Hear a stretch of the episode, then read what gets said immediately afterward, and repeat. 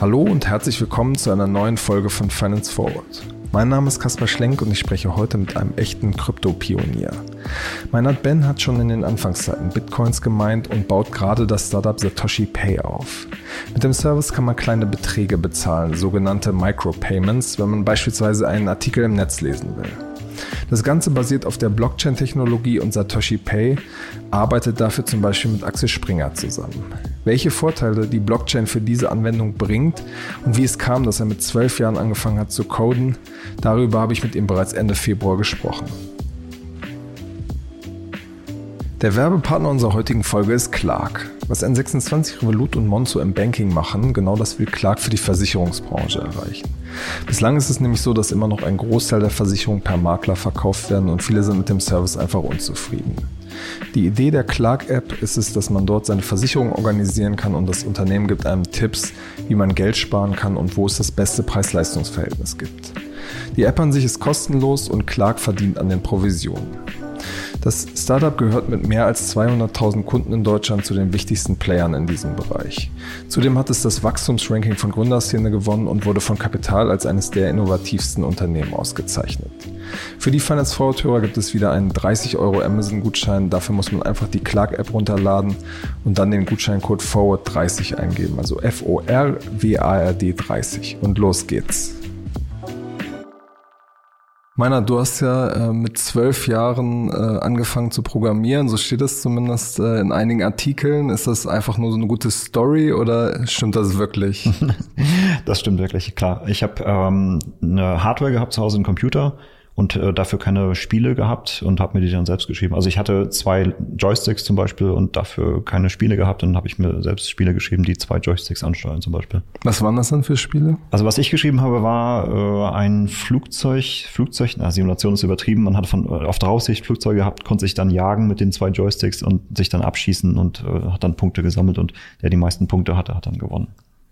Und äh, war das autodidaktisch? Hast du dir das alles selber beigebracht, wie man es programmiert? Ja, komplett. Immer eigentlich auch äh, fast ohne Literatur, sondern wirklich äh, direkt am Code. Immer andere Leute Code studiert, kopiert, verändert, äh, mir das dann erschlossen und irgendwie noch kurz in die Doku geschaut, was die eine Funktion macht und, und äh, wie man das zusammenbringen kann mit anderen Funktionen. Aber eigentlich äh, richtige Lehrgänge oder Bücher zum Thema habe ich eigentlich nie gelesen. Was hat dich daran gereizt? Wenn ich so an meine Kindheit zurückdenke, habe ich mit zwölf andere Dinge gemacht, als im Zimmer zu sitzen und zu coden. Oh, echt? Okay, schwer, schwer vorstellbar für mich. Ähm, es war für mich schon immer ein kreatives Tool. Ich mochte auch gerne zeichnen und, und Grafik machen. Und äh, das hat mich anfangs dahin geführt, dass ich halt auf immer bunte Grafik auf den Bildschirm bringen konnte. Und äh, dann wollte ich aber die Grafik zum Beispiel bewegt haben oder irgendwie verändern können, nachdem sie äh, auf dem Bildschirm war.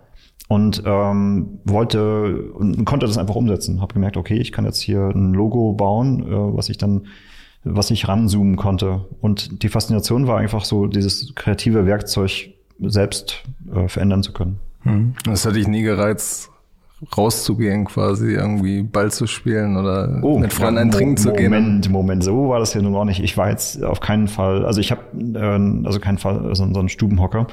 Äh, ich habe da eine ganz, ganz gute Balance gehabt. Ich habe zur gleichen Zeit auch äh, viel Motorrad, Motorräder repariert oder Mopeds repariert, Mopeds gefahren. Äh, auf dem Dorf äh, ist man immer irgendwie draußen und auch Bahn gewesen mit dem Fahrrad umgefahren und dann hat irgendwie in meiner Freizeit oder wenn es mal geregnet hat, dann saß ich am Rechner. Das war schon immer ganz gute Balance. Wo bist du aufgewachsen? In der Nähe von Schwerin in Mecklenburg. Hm? Okay. Ähm, du hast dann deine Schule zu Ende gemacht, äh, Abi noch äh, gemacht, aber hast dann nicht äh, angefangen zu studieren, sondern gleich hast dich gleich selbstständig gemacht. Äh, warum hat es dich nicht gereizt, an der Uni das weiter zu vertiefen?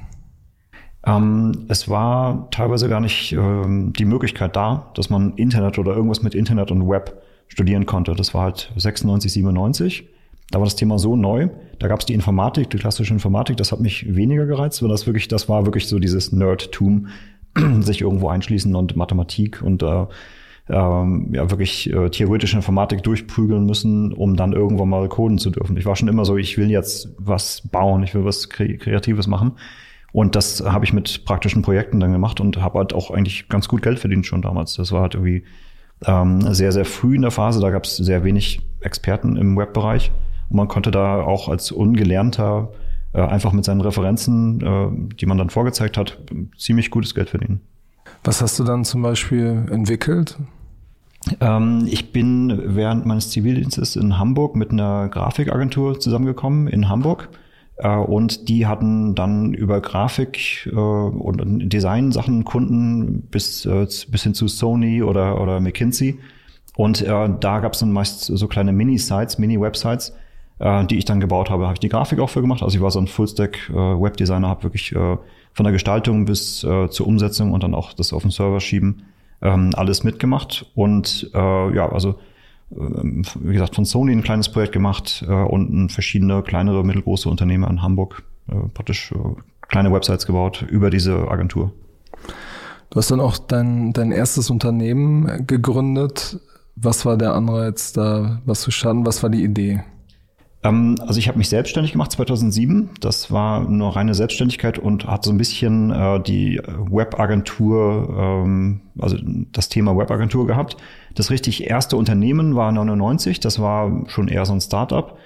Äh, und da ging es äh, um was Größeres bauen, also äh, auch was produktbasiert ist, nicht so eine reine Serviceleistung zu, zu geben anderen und dafür Geld zu nehmen, sondern dass man ein Produkt baut, was man skalieren kann und ja einfach so das äh, der Traum war, so, so eine Geldmaschine zu bauen. Die haben wir ziemlich wörtlich damals gebaut, mit meinem jetzigen Mitgründer übrigens. Äh, von Schwerin aus haben wir Internet-Terminals in deutsche Jugendherbergen gebracht. Äh, wo man. Wie kann man sich das genau vorstellen? Ja, das war damals gab es weder WLAN äh, noch mobiles Internet äh, und generell Internet konnte man äh, in der Bibliothek dann haben oder in ganz wenigen Internetcafés. Man musste praktisch, äh, wenn man als äh, Fremdreisender in eine Stadt kam, ans andere Ende der Stadt fahren und zu gewissen Öffnungszeiten konnte man dann das Internet haben und seine Reise, Reise weiter planen und irgendwie äh, Kontakt zu Angehörigen halten. Und wir haben das direkt in die Herberge gebracht. Wir haben dort äh, eine Maschine hingestellt, äh, auch die Hardware selbst designt und gebaut. Und ähm, man hat äh, damals noch Markstücke reingesteckt.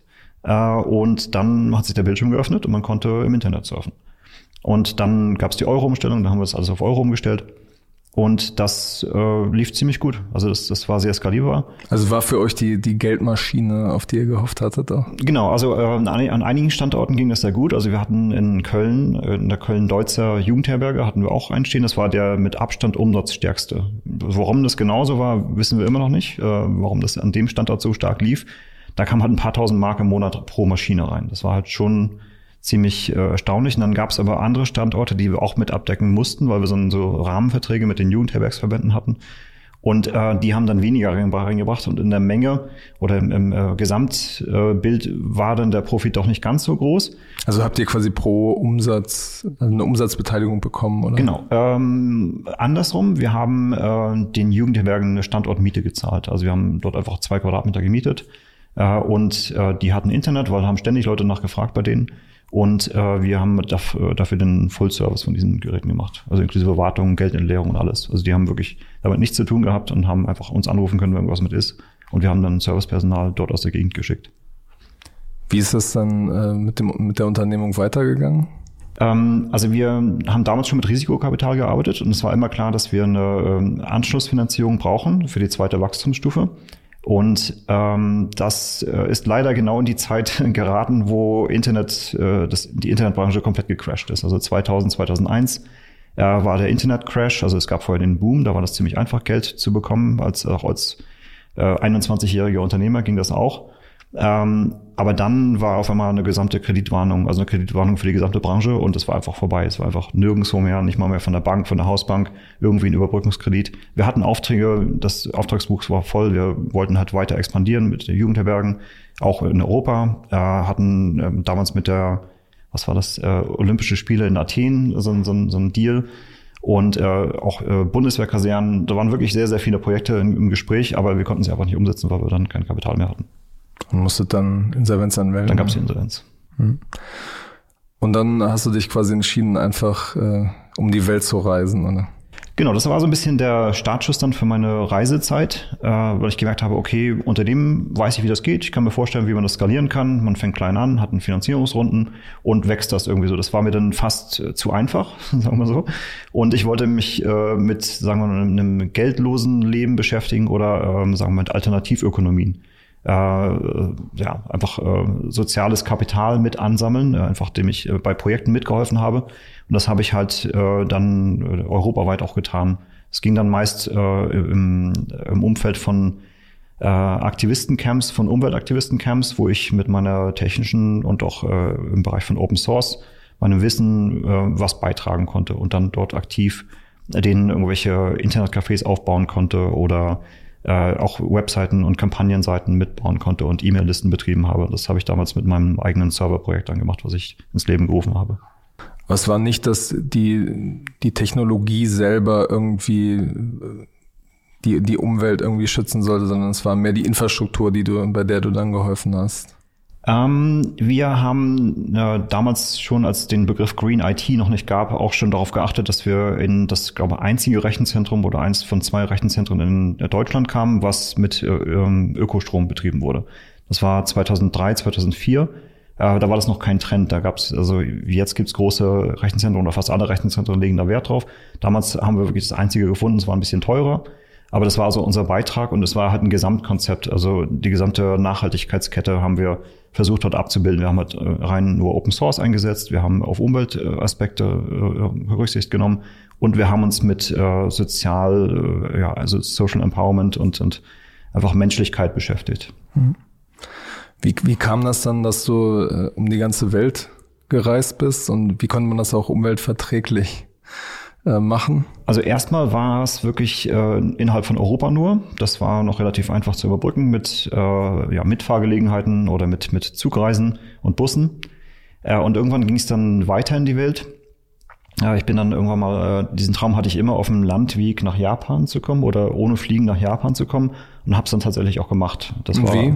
Ähm, bin ich mit einem Zug oder verschiedenen Zügen damals von Istanbul losgefahren bis nach Moskau und dann von Moskau auf der Strecke der Transsibirischen Eisenbahn, aber nicht mit der Transsibirischen Eisenbahn, äh, mit Regionalzügen im Prinzip äh, bis nach bis zum Baikalsee. Ich hatte damals mein äh, Klappfahrrad mit dabei und äh, habe das Klappfahrrad ausgeklappt und bin dann vom Baikalsee an die mongolische Grenze gefahren, äh, noch an einem buddhistischen Kloster vorbeigefahren. Und ähm, dann wurde ich auch von Leuten mitgenommen und äh, habe mich dann durch die Mongolei geschlagen bin dann in China irgendwann angekommen und äh, wie gesagt, da alles auch mit Zügen, Bussen, äh, Radfahren, teilweise das Fahrrad auch tragen müssen über äh, Flüsse und äh, bin dann irgendwann auf eine Fähre nach Korea gestiegen, war in Korea eine Zeit lang und bin dann äh, irgendwann auch mit der Fähre rüber nach Japan gefahren. Was ist da so das, das Erlebnis, was sich bei dir am meisten eingebrannt hat aus dieser, dieser Odyssee? Ähm, verschiedene.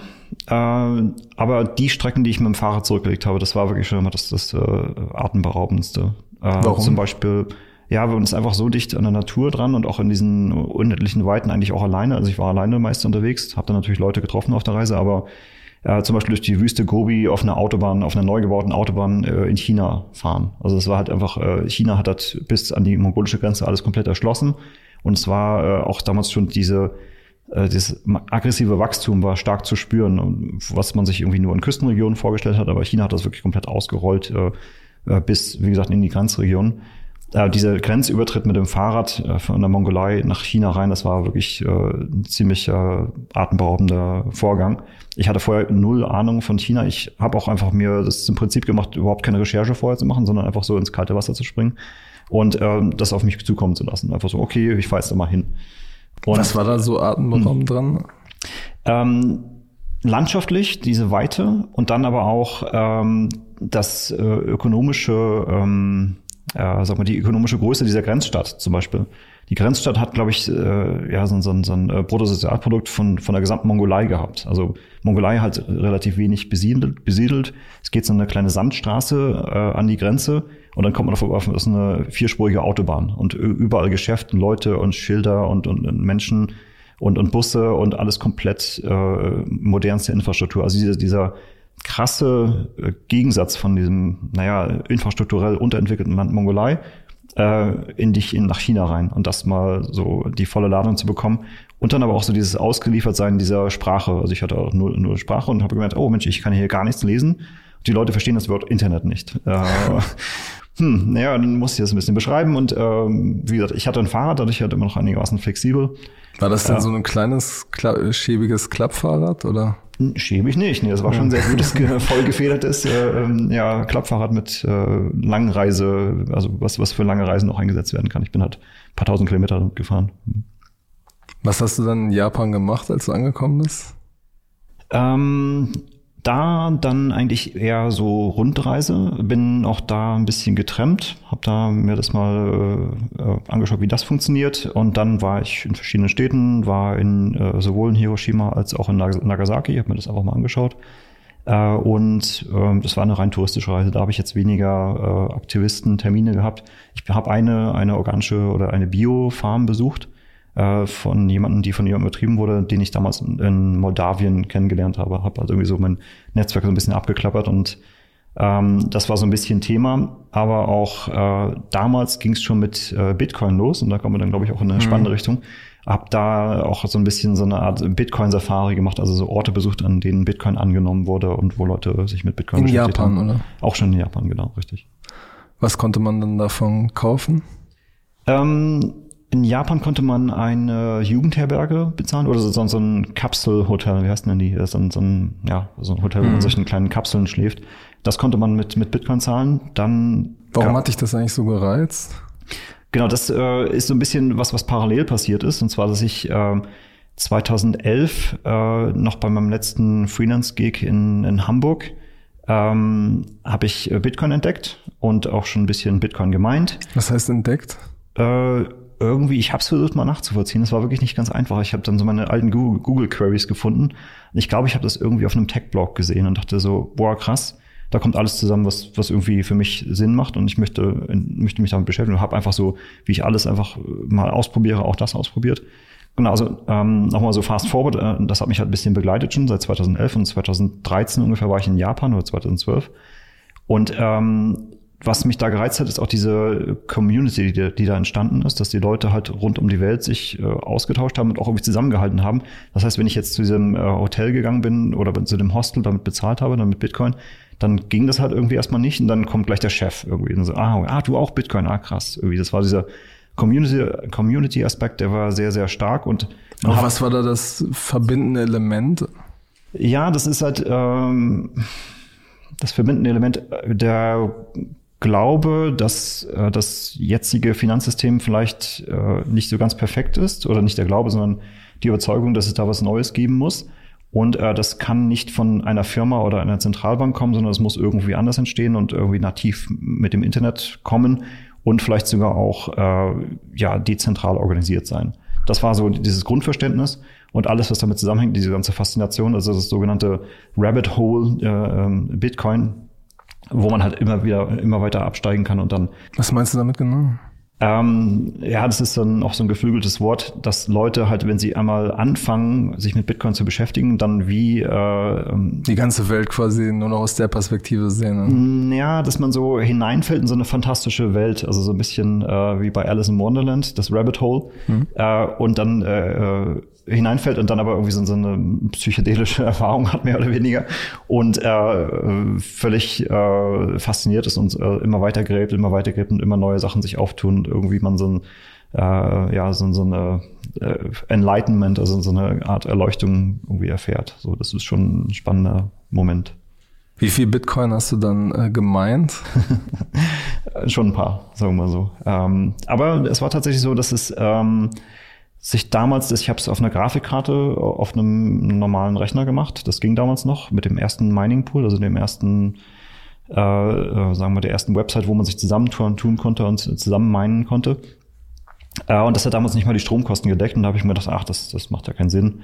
Äh, das das äh, verfolge ich nicht weiter. Habe das irgendwie nur ein paar Tage gemacht gehabt und äh, das war wirklich damals überhaupt nicht absehbar, dass es mal so schnell solche Dimensionen annehmen wird, wie es jetzt ist oder wie es, wie es jetzt hat. Aber du hast dann ein paar Bitcoins schon behalten, oder? Ja, ja, ein paar habe ich behalten äh, und auch noch ein paar nachgekauft. Und äh, dann, wie es damals so war, einfach, das war halt, ging hoch und runter, getradet und verloren, gewonnen und einfach, äh, ich habe aber immer irgendwie einen Abstand davon gehabt. Das war für mich nie ein Investment, das war für mich ein technisches Thema, also eine technische Faszination, auch mit der Technologie, die dahinter hängt.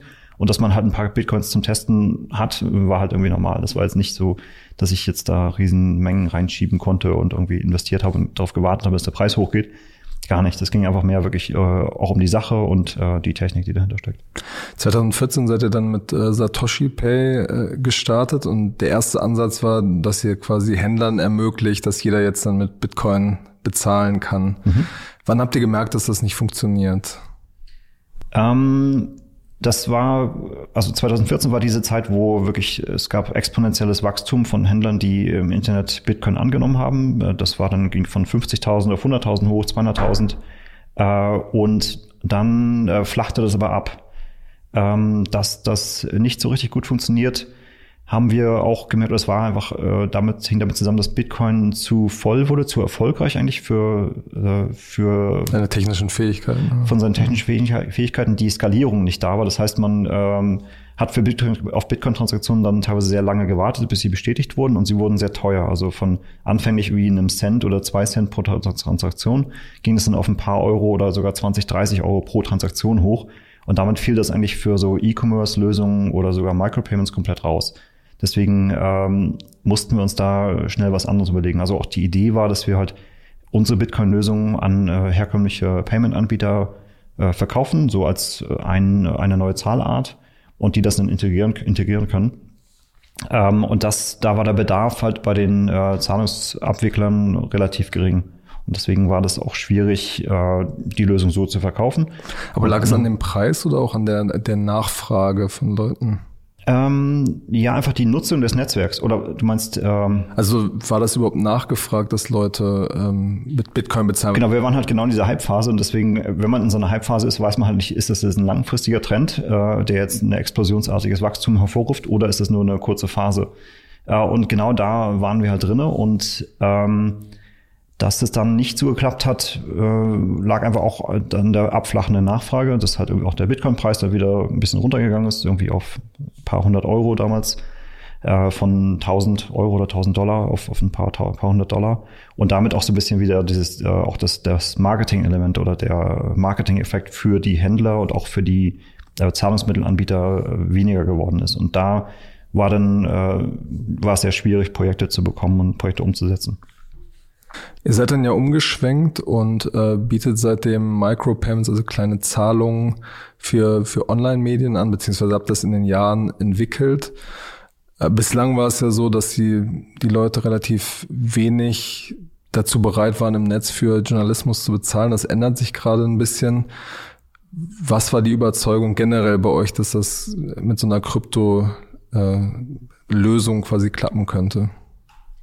Ähm, also für, für mich persönlich war es schon immer so, dass ich ungern so langfristige Bindung, also äh, Abos abschließe. Da habe ich sehr, sehr wenig. Es gibt so ein paar ausgewählte Sachen, die ich mache, aber eigentlich, äh, wenn ich jetzt äh, auf eine Nachrichtenseite stoße, wo ich so eine Abo, äh, also eine Paywall habe, dann äh, klicke ich die meist weg oder gehe zurück. Also das äh, mache ich nicht. Und ich wünsche mir halt oft, und das äh, höre ich halt von, von vielen anderen, oder habe ich damals auch schon von vielen anderen gehört, dass man dann für den einen Artikel mal vielleicht ein Micropayment machen könnte. Ähm, das war technisch damals nicht so einfach möglich, äh, auch aufgrund der Gebührenstruktur der herkömmlichen äh, Zahlungsanbieter. Also eine PayPal-Zahlung kostet 20, 30 Cent äh, pro, ähm, pro Zahlungsvorgang. Äh, und äh, ähnliches mit Kreditkarten, wo es halt so einen Sockelbetrag gibt. Wenn ich halt irgendwie jetzt 10 Cent oder 20 Cent für irgendwie einen kleinen Inhalt berechnen möchte, geht das schon mal gar nicht mit herkömmlichen Zahlungsmethoden. Und das rein äh, nur auf einen äh, nationalen Kontext bezogen, kriegt man das vielleicht noch irgendwie hin. Aber wenn man dann sagt, äh, dass man jetzt internationale Micropayments anbieten möchte, geht das mit herkömmlicher Technik fast gar nicht eigentlich. Gerade auch noch, wenn es um Bereiche geht, wo vielleicht PayPal oder Kreditkarte nicht abgedeckt ist, ähm, ist es einfach unmöglich. Und das wollten wir halt irgendwie ermöglichen, dass man zum Beispiel, wenn jetzt jemand in Südamerika sitzt und jemand, äh, jemand in Indien was verkaufen möchte, einen digitalen Inhalt oder irgendwie ähm, einen Download von, äh, von einem PDF ermöglichen möchte, äh, dass man da eine Technik schafft, die ein weltweites Zahlungssystem einsetzt. Und äh, da war halt Krypto genau das Richtige oder Blockchain-Technologie, um das möglich zu machen.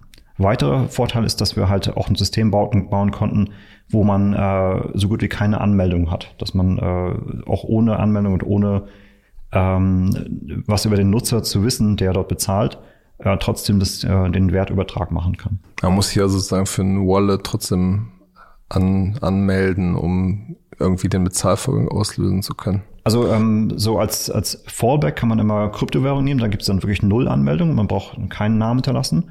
Und wenn man äh, Kreditkarte oder PayPal zum Aufladen nimmt, das ist ein Prepaid-System, dann äh, ist es eigentlich nur der Zahlungsvorgang, was das einzige Onboarding ist. Also man braucht sich keinen Account anlegen oder ein Passwort vergeben, das kann man optional machen.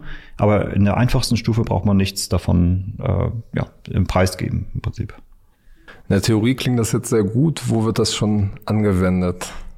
Ja, wir haben ähm, ein Projekt mit Axel Springer gemacht, mit Axel Springer Verlag. Äh, und, die bei äh, euch auch investiert sind? Ne? Genau, die haben damals noch auf die äh, E-Commerce-Story eigentlich investiert mit dem Accelerator, den sie hatten, den Startup Accelerator, äh, Axel Springer Plug and Play. Äh, und ähm, das Projekt ist dann auch im Dezember, ich glaube im Dezember, Ende November letzten Jahres an den Start gegangen und ähm, hat die ersten Umsätze geschaffen.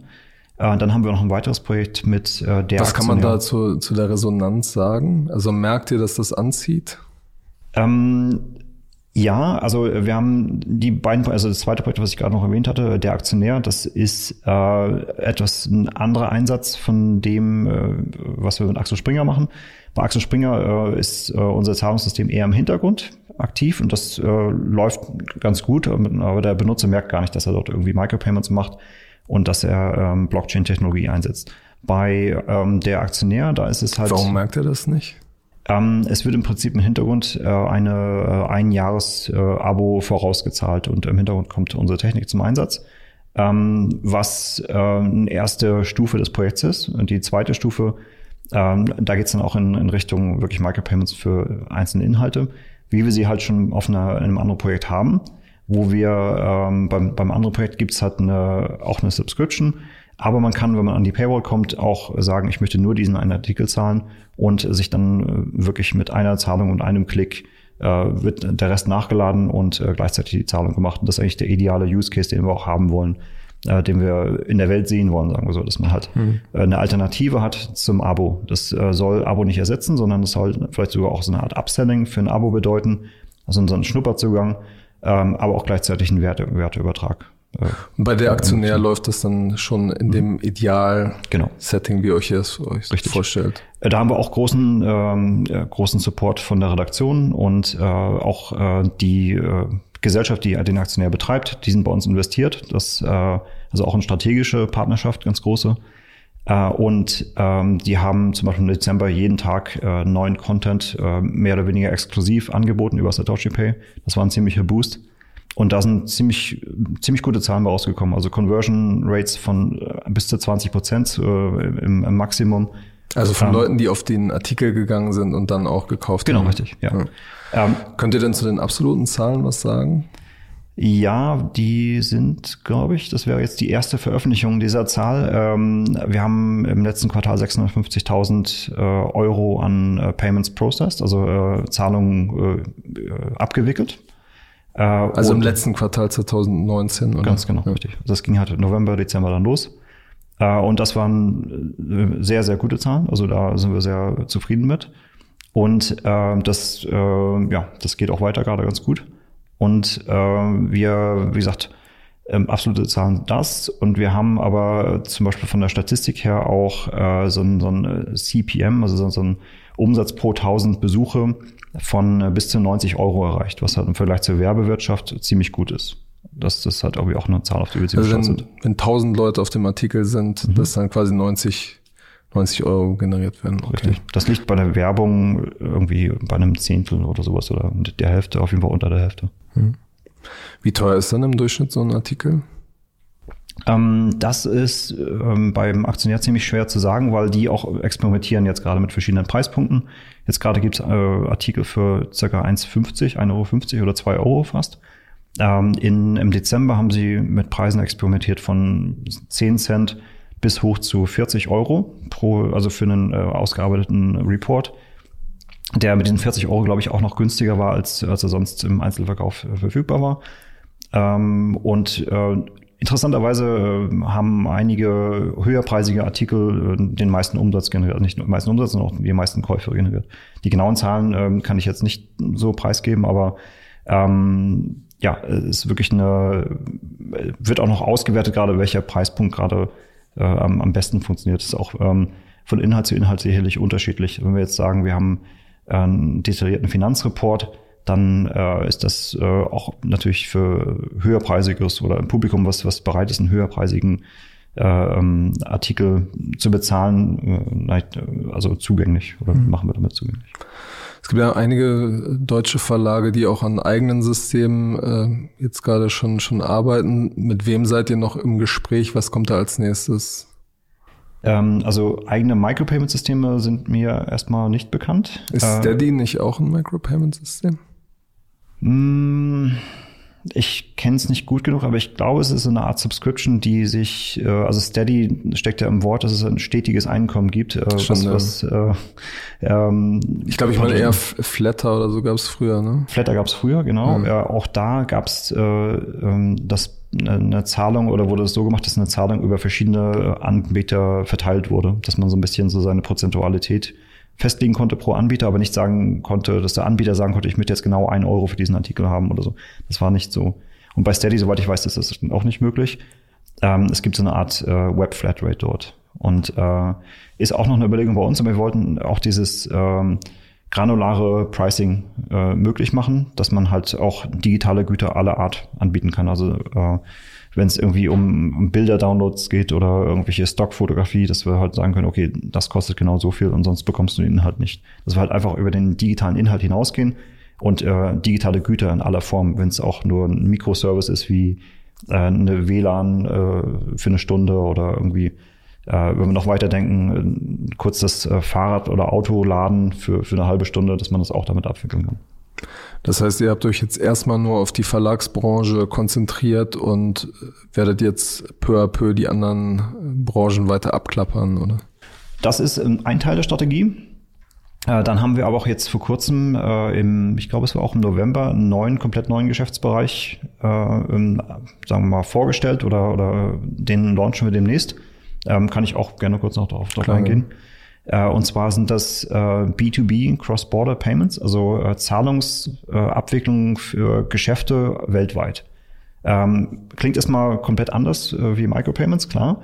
Äh, das Interessante ist, dass die Technik, die dabei zum Einsatz kommt, fast genau die gleiche ist. Also wir nehmen dasselbe Blockchain-Modell, wir haben ähnliche Wallets äh, und äh, auch die äh, Struktur des äh, On-Rampings und Off-Rampings, wie es im Kryptobereich heißt. Also äh, den, wie kommt das Geld ins System? Wie geht's genau, wieder raus? Genau, richtig. Mhm. Dass das fast genau das Gleiche ist und dass wir sogar das, äh, dass wir dieses äh, Produkt rausgelöst haben aus dem Publishing und zwar der Punkt, wenn der ähm, Anbieter mit äh, Kryptowährung praktisch Einnahmen generiert äh, und sich die dann auf dem Konto auszahlen lassen möchte. Das ist Payout. Ähm, da wurden wir natürlich öfter nach gefragt. Die wollten dann nicht über einen Exchange gehen, sondern wollten so einen Full Service von uns haben. Wir sagten, okay, können wir machen und haben uns überlegt, dass wir das nicht nur einfach nur für Publisher bauen, sondern als mögliche, als, als Lösung für im Prinzip alle Unternehmen oder alle, die es möchten, ähm, verfügbar machen. Wir haben uns ein bisschen angeschaut, wie sehen so die Payment-Märkte auf der Welt aus. Und dann wurde ziemlich schnell klar, dass der ähm, B2B, also der, die Geschäftstransaktion, der größte Zahlungsmarkt auf der Welt ist. Da, haben, da reden wir von 170 Milliarden allein in Gebühren jedes Jahr. Und äh, im Englischen heißt es Trillions. Also ich glaube Billionen von äh, Umsätzen oder von, von Werten, die umhergeschoben werden. Und ähm, der größte Konkurrent sind da einfach Banken, normale kommerzielle Banken oder äh, Handelsbanken. Ähm, und da kann man mit Blockchain-Technologie noch ziemlich viel äh, verändern oder kann man auch äh, zu schnelleren Transferzeiten äh, beitragen. Und also da reden wir dann eher von Sekunden und nicht von Tagen und teilweise Wochen, wenn wir uns schwierige äh, Bankkorridore anschauen. Und äh, Gebührenstruktur können wir auch äh, deutlich günstiger sein. Und das Ganze ist auch viel transparenter. Also man, das Geld steckt da nicht irgendwo. Also wir hatten halt zum Beispiel im, im B2B-Bereich äh, uns mit, mit verschiedenen Kunden auch unterhalten. Und einige, zum Beispiel jemand in Mexiko hatte das Problem, dass die Geld nach Brasilien schicken wollen. Und äh, das geht dann über die USA. Und äh, ist, da ist es so gewesen, dass sie manchmal äh, die Zahlung kommt nicht an, dann müssen sie einen, Forschungsauftrag manuell bei der Bank einreichen, also nachforschen, wo ist denn mein Geld eigentlich? Und dann kam bei raus, äh, nach ein paar Tagen, ja, das, das steckt bei einer Bank in den USA fest. Und diese, äh, was? ne? Also das ist einfach für, für ein Geschäft äh, ziemlich störend im Geschäftsbetrieb. Und da kann man einfach, äh, also für mich aus technischer Perspektive sehr, sehr einfach äh, Abhilfe schaffen, indem man halt das Geld direkt äh, von, von einem, von einer Finanzinstitut zum anderen im anderen Land übermittelt äh, mit der Hilfe von Blockchain. Verzettelt ihr euch dann nicht, wenn ihr sozusagen einerseits hier deutschen Verlage und dann andererseits B2B, die ganze Welt, äh, Transaktionen, was ja vom Produkt und vom wie bringe ich das an die Unternehmen ran, schon nochmal ein ganz anderes Spiel einfach ist. Ähm, verzetteln, ein bisschen provokant vielleicht. Nee, mhm. tun wir nicht. Ähm, es ist schon ein neuer Fokus, klar. Technisch, wie gesagt, ist es äh, derselbe, dieselbe Plattform, die wir da einsetzen können und äh, können da alles wiederverwerten.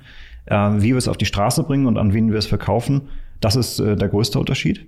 Äh, und auch im Verlagswesen ist es auch so, dass wir durchaus international vorher schon gearbeitet haben. Wir hatten auch äh, Testprojekte in, in UK und mit anderen waren wir auch im Gespräch. Also das ging von Philippinen bis USA und sonst wohin.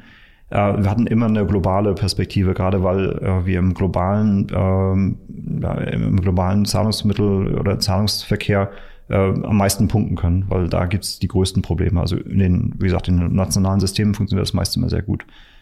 Ähm, das ist so, dass wir einfach zwei verschiedene Sales- und Support-Teams haben. Das, das ist schon aufgeteilt, ähm, funktioniert aber gerade auch sehr gut.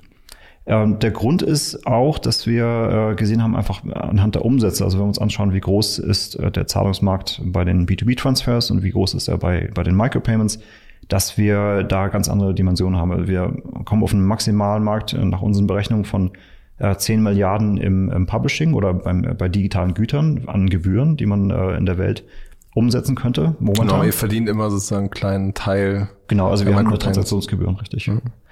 Ähm, beim im Publishing sind es 10 Prozent, äh, bei B2B und diesen Makro-Payments äh, äh, ist es eher, dass wir da im Unterprozentbereich reden. Also gerade in hoch äh, optimierten Korridoren, USA, Europa, da redet man dann entweder von 0,3 Prozent oder 0,2, 0,1 oder noch weniger.